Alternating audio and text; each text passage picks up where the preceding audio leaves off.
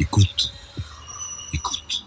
Bonjour, euh, 30e et dernier podcast de la saison. Nous avons un peu raccourci la saison du fait du Covid-19, mais nous avons quand même fait 30 podcasts et nous terminons sur le pétrole avec Emmanuel H, qui est directeur de recherche à l'IRIS, spécialiste des questions énergétiques. Bonjour Emmanuel. Bonjour. Est-ce que l'on peut dire que c'est la fin du pétrole et que le Covid-19 euh, a, eu une, a fait une autre victime, euh, peut-être plus inattendue, le pétrole?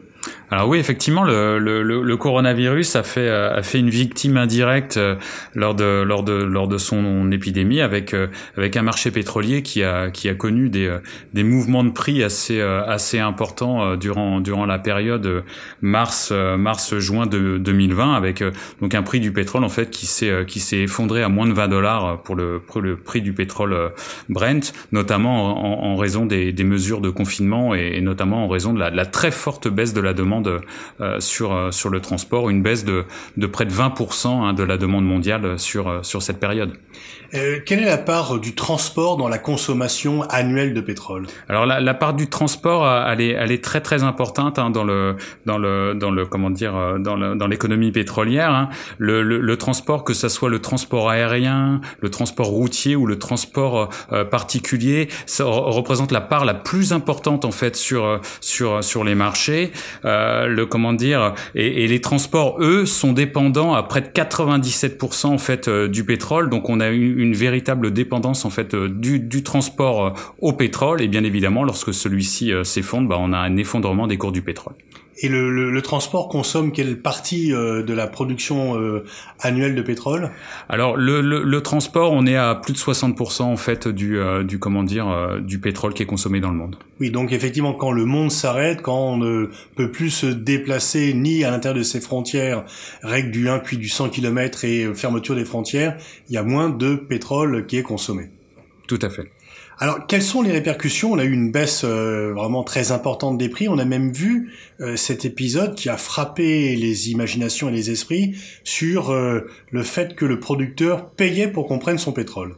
Alors ça, c'est un, c'est un, c'est un épisode assez intéressant hein, qui s'est passé, euh, qui s'est passé au mois d'avril, hein, au, au, au, en plein cœur de la crise. Hein. Alors, ce qu'il faut dire, c'est que ça s'est passé sur une, une qualité de pétrole, hein, le West Texas Intermediate, c'est-à-dire ce qu'on appelle le WTI, euh, aux États-Unis sur un contrat financier et c'était la date de clôture de ce contrat et tout simplement bah, les, les, les acteurs en fait devaient à tout, à tout, prix en fait se débarrasser de leur contrat financier euh, ce jour-là et donc bah, ils étaient prêts en fait à payer pour qu'on, qu'on puisse prendre leur pétrole tout simplement. Alors les prix ont, ont atteint en fait des prix négatifs à moins 38 dollars le baril. Alors ce qu'il faut voir c'est que euh, c'est quand même assez anecdotique au regard en fait de tout ce qui s'est passé sur le marché, notamment sur l'autre qualité de pétrole qui est le Brent, euh, a connu des, euh, des comment dire une baisse assez importante euh, sur sur la période, mais qui n'a pas connu un effondrement avec des prix négatifs. Hein, où les prix du Brent en fait se sont euh, à leur plus bas se sont se sont situés autour de 15-20 dollars le baril.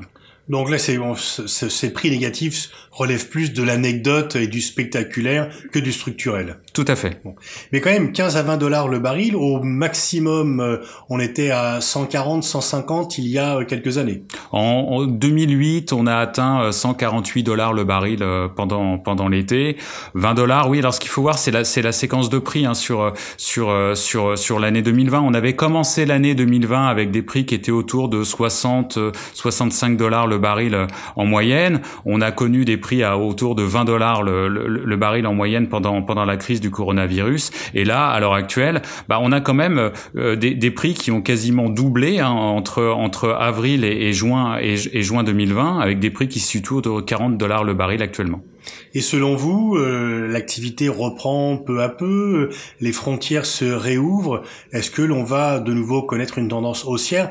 Finalement, depuis le début du siècle, on est habitué à des effets yo-yo sur euh, le prix du pétrole.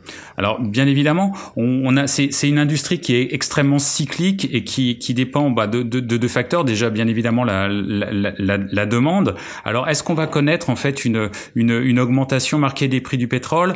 Alors je dirais que d'un point de vue économique, on a euh, on a on a des éléments qui nous font croire que à court terme, euh, on devrait quand même avoir euh, une hausse des prix modérée, tout simplement parce qu'il y a beaucoup d'incertitudes économiques. Hein. Les derniers les derniers chiffres de l'OCDE estiment que la, la, comment dire la récession en 2020 sera la pire en temps de paix, c'est-à-dire autour de moins 6% du PIB mondial. On estime même que s'il y a une deuxième vague, on aurait une, une baisse de 7,5% du PIB mondial. Donc, donc d'un point de vue économique, la demande, certes, elle est repartie. On a déjà, on a déjà, comment dire, une, une demande en, carburant ou, euh, ou en jet pour les pour les avions qui a commencé à augmenter. Mais les, grandes institutions, hein, notamment euh, l'Agence internationale de l'énergie, elle estime euh, elle estime aujourd'hui que il devrait y avoir une baisse de 8 millions de barils cette année et que l'année prochaine on devrait avoir une hausse d'environ 6 millions de barils. C'est-à-dire que en 2021 on serait encore à un niveau inférieur de 2 millions à ce que l'on avait en 2019 avant avant la crise du coronavirus. Et c'est léger parce que la production annuelle c'est 100 millions de barils. Alors c'était 100 millions c'était 100 millions de barils en, en 2000 euh, en 2019 et donc là on serait autour de allez 97 98 millions de barils en fait euh, à, la fin à la fin 2021. Et donc la grande question c'est euh, est-ce qu'on a atteint finalement un pic de demande comment dire avec avec la, la, la, la fin de l'année 2019 et la crise du coronavirus? Ça c'est une vraie question. Et puis, sur cette crise du Covid-19 est venu se greffer un bras de fer, euh, dans un premier temps entre la Russie et l'Arabie saoudite, et puis ensuite entre ces deux pays et les États-Unis. Alors complètement. Qui sont les trois premiers producteurs de pétrole. Alors ce sont les trois. On parle souvent de triumvirat euh, lorsqu'on parle du, du, marché pétrolier, avec euh, avec notamment euh, donc le premier producteur mondial, les États-Unis, l'Arabie Saoudite et et la Russie, hein, qui produisent alors entre on va dire 11 ou 12 millions de barils, 13 pour pour certaines certaines années. On a une séquence, on a effectivement une séquence géopolitique assez intéressante hein, qui a commencé au mois de mars avec le 6 mars la volonté en fait de l'OPEP+. Alors l'OPEP+, c'est euh, les, les 13 pays de l'OPEP plus les 10 pays non OPEP, dont notamment le plus important, c'est-à-dire la Russie, euh, qui euh, l'Arabie Saoudite a proposé un accord à, cette à cette coalition, cette coopération qui existe depuis 2016, et la Russie a refusé le 6 mars dernier en fait de participer à une nouvelle réduction de, de la production, ce qui a déclenché comment dire de la part de l'Arabie Saoudite euh, une, guerre des prix, et ce qui a provoqué bien évidemment l'effondrement euh, des prix euh, des prix du pétrole.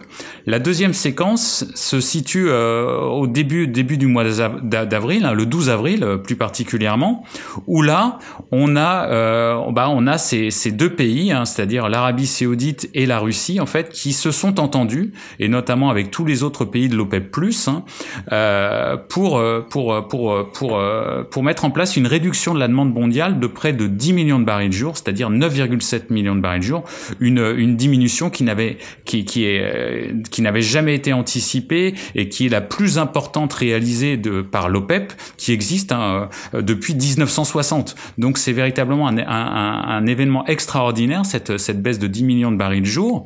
Alors est-ce qu'elle va être suffisante pour calmer euh, pour calmer les marchés jusqu'à la fin de l'année? Ben là encore une fois le facteur de demande il va il va être il va être très très important ce contexte.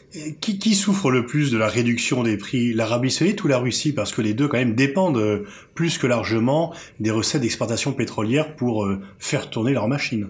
Alors, euh, on, a, on, a, on, a, on a oublié un, troisième candidat aussi pour, pour, pour, pour, pour celui qui souffrira le plus, c'est ce sont les États-Unis. Le, le, le, comment dire, des trois, des trois pays, le pays qui souffre le plus au premier abord, c'est les États-Unis, tout simplement parce que les coûts de production euh, du pétrole euh, non conventionnel aux États-Unis est beaucoup plus élevé que les coûts de production, euh, comment dire, russes ou saoudiens, qui sont eux plus sur du pétrole conventionnel.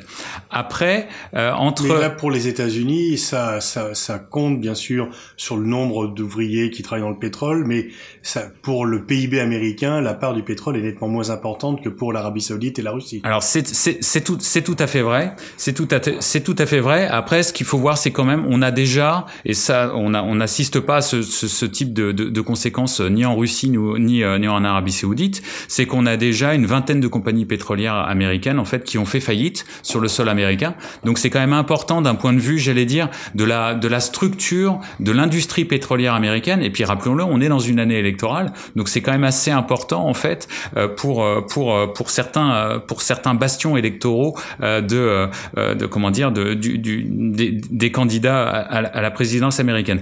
Après, entre l'Arabie Saoudite et la Russie, bah, la, la, la, la Russie, le, au, au, mois de mars, sa position s'est basée sur le fait qu'en fait, son budget était fondé sur un prix du pétrole entre, entre 38 et 42 dollars le baril. Donc on peut très bas, c'est très pessimiste. Oui, c'est très pessimiste, mais généralement en fait, la, la, la, la, position russe sur les sur les marchés pétroliers est de fonder ses prix, son, son budget sur des prix qui sont plutôt moyens, tout simplement parce déjà il y a, quand même une peur en fait de, la, Russie connaît bien la fragilité du marché pétrolier et la, Russie n'est pas n'est pas aussi euh, avancée, j'allais dire, dans son dans un dans dans, un plan de diversification euh, tel que tel que l'Arabie Saoudite. L'Arabie Saoudite souffre beaucoup tout simplement parce qu'elle a mis en place euh, un plan qui s'appelle le plan Vision 2030 qui doit permettre de diversifier le pays et surtout l'Arabie Saoudite, elle a quand même mis en bourse une partie de Saudi Aramco comment dire à la fin de l'année 2019 et le problème c'est que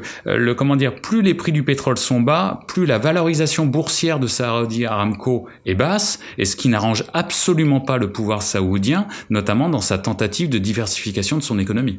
Est-ce qu'il y a d'autres pays, je pense notamment à l'Algérie, au Nigeria, euh, qui sont atteints, et on parlera peut-être après des, des, pays qui sont encore plus durement touchés, comme l'Iran et le Venezuela? Le Nigeria, l'Algérie, deux géants pétroliers euh, qui ont déjà des difficultés euh, politiques économiques, ont-ils été euh, durement frappés par cette baisse des prix?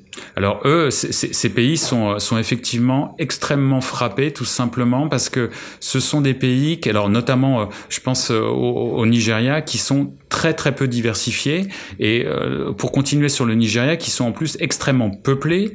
Et donc euh, l'effondrement des prix du pétrole euh, et l'effondrement surtout de la croissance mondiale risque d'avoir euh, risque d'être un choc majeur en fait pour euh, pour cette économie et bien évidemment également pour pour l'Algérie dont les dont les marchés notamment énergétiques sont sont sont, sont la, la première source de revenus budgétaires. Après sur pour pour les autres pour les autres grands pays euh, euh, comment dire, euh, notamment le Venezuela ou, l'Iran ou la Libye, bah, ce sont ce sont des les, problématiques de prix que l'on observe à l'heure actuelle, ce sont des problématiques qui vont exacerber ce que l'on observait déjà sur, d'un point de vue d'un point de vue national, c'est-à-dire pour l'État vénézuélien une déliquescence en fait de la de, de l'État. Hein. On estime que, que, que PDVSA, la compagnie nationale vénézuélienne, à l'heure actuelle, a des a, a, a des revenus qui sont au plus bas de son histoire, avec une déliquescence de l'appareil productif.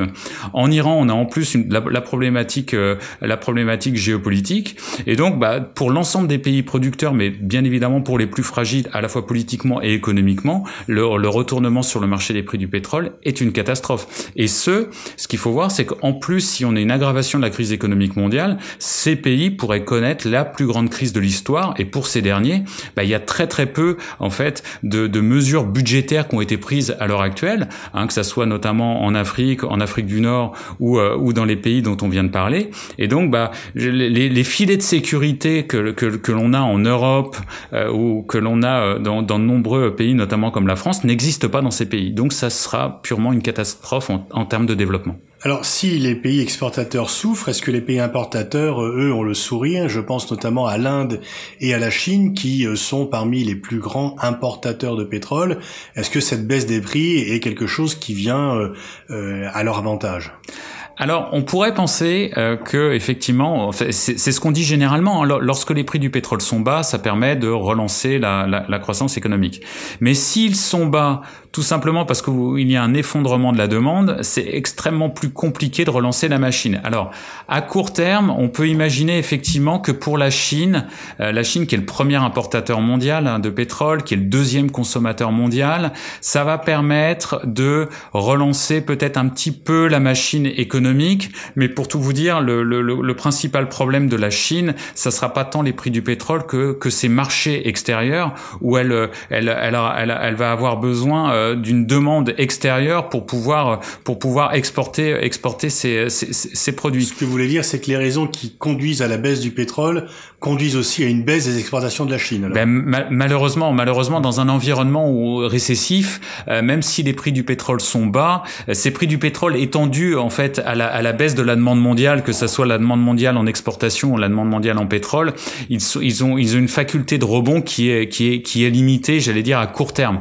Ce qu'il faut, euh, certes, pour pour pour ces pays-là, ça leur a peut-être permis notamment de de remplir leurs réserves stratégiques. Ça peut être ça peut être très très important mais pour l'instant, on n'a pas encore un rebond de ces économies grâce à la faiblesse des prix du pétrole. Puis, comme, comme il faut rappeler quand même, les prix du pétrole sont, sont, sont revenus à des niveaux qui sont autour de 40 dollars le baril. Donc, c'est pas non plus des niveaux qui sont excessivement bas. Hein. On n'est pas au niveau de la crise asiatique de 97-98 où les prix du pétrole flirtaient avec les 6 dollars le baril.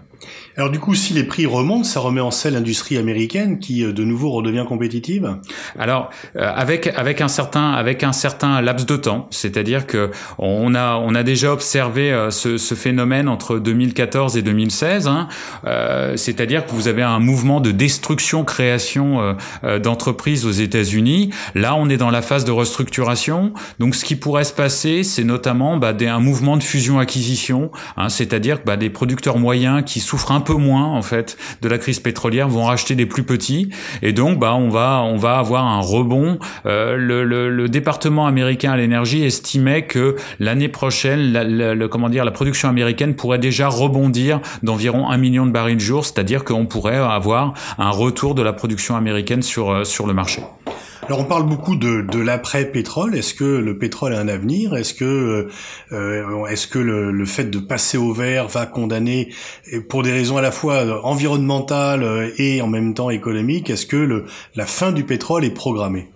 Alors, c'est une question très très structurelle, euh, donc euh, et très intéressante. Le, le, la fin du pétrole, même dans les dans les scénarios de transition énergétique hein, que l'on que l'on a euh, notamment par euh, les, les, les, grandes compagnies pétrolières ou ou j'allais dire tous les scénarios qui qui essayent de voir quel sera le mix énergétique dans les dans les années qui viennent, le pétrole ne disparaît pas. On dit généralement en fait qu'on va avoir besoin de toutes les énergies, tout simplement parce qu'il y a encore une addiction du pétrole euh, au transport et tant qu'on aura un comment dire des parcs automobiles qui sont des parcs avec euh, des véhicules thermiques, on aura on aura enfin on n'aura pas un mouvement massif. Alors ce qui va se passer, c'est qu'on va avoir une substitution.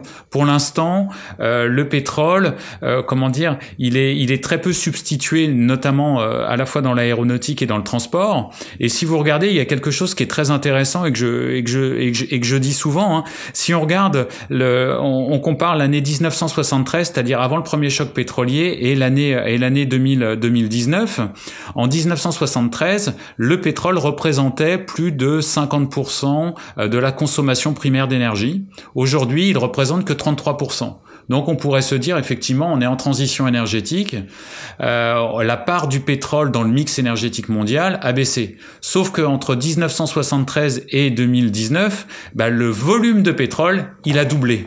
Donc ça veut dire quoi? Ça veut dire que pour l'instant on n'est toujours pas en fait, on fait de la substitution relative, mais on est tout, on est plutôt à en continuer à empiler en fait de la demande énergétique. Et donc dans cet empilement, pour l'instant on a toujours besoin de pétrole comme on a besoin de gaz ou de charbon, tout simplement parce qu'il y a des usages qui sont, euh, comment dire, qui sont, euh, qui sont captifs euh, pour le pétrole. Et notamment bah, le, transport nécessitera encore et de pendant de très très longues années en fait du pétrole, tout simplement parce que pour l'instant les efforts qui sont faits dans la transition énergétique et notamment dans la substitution dans le secteur transport sont encore trop faibles.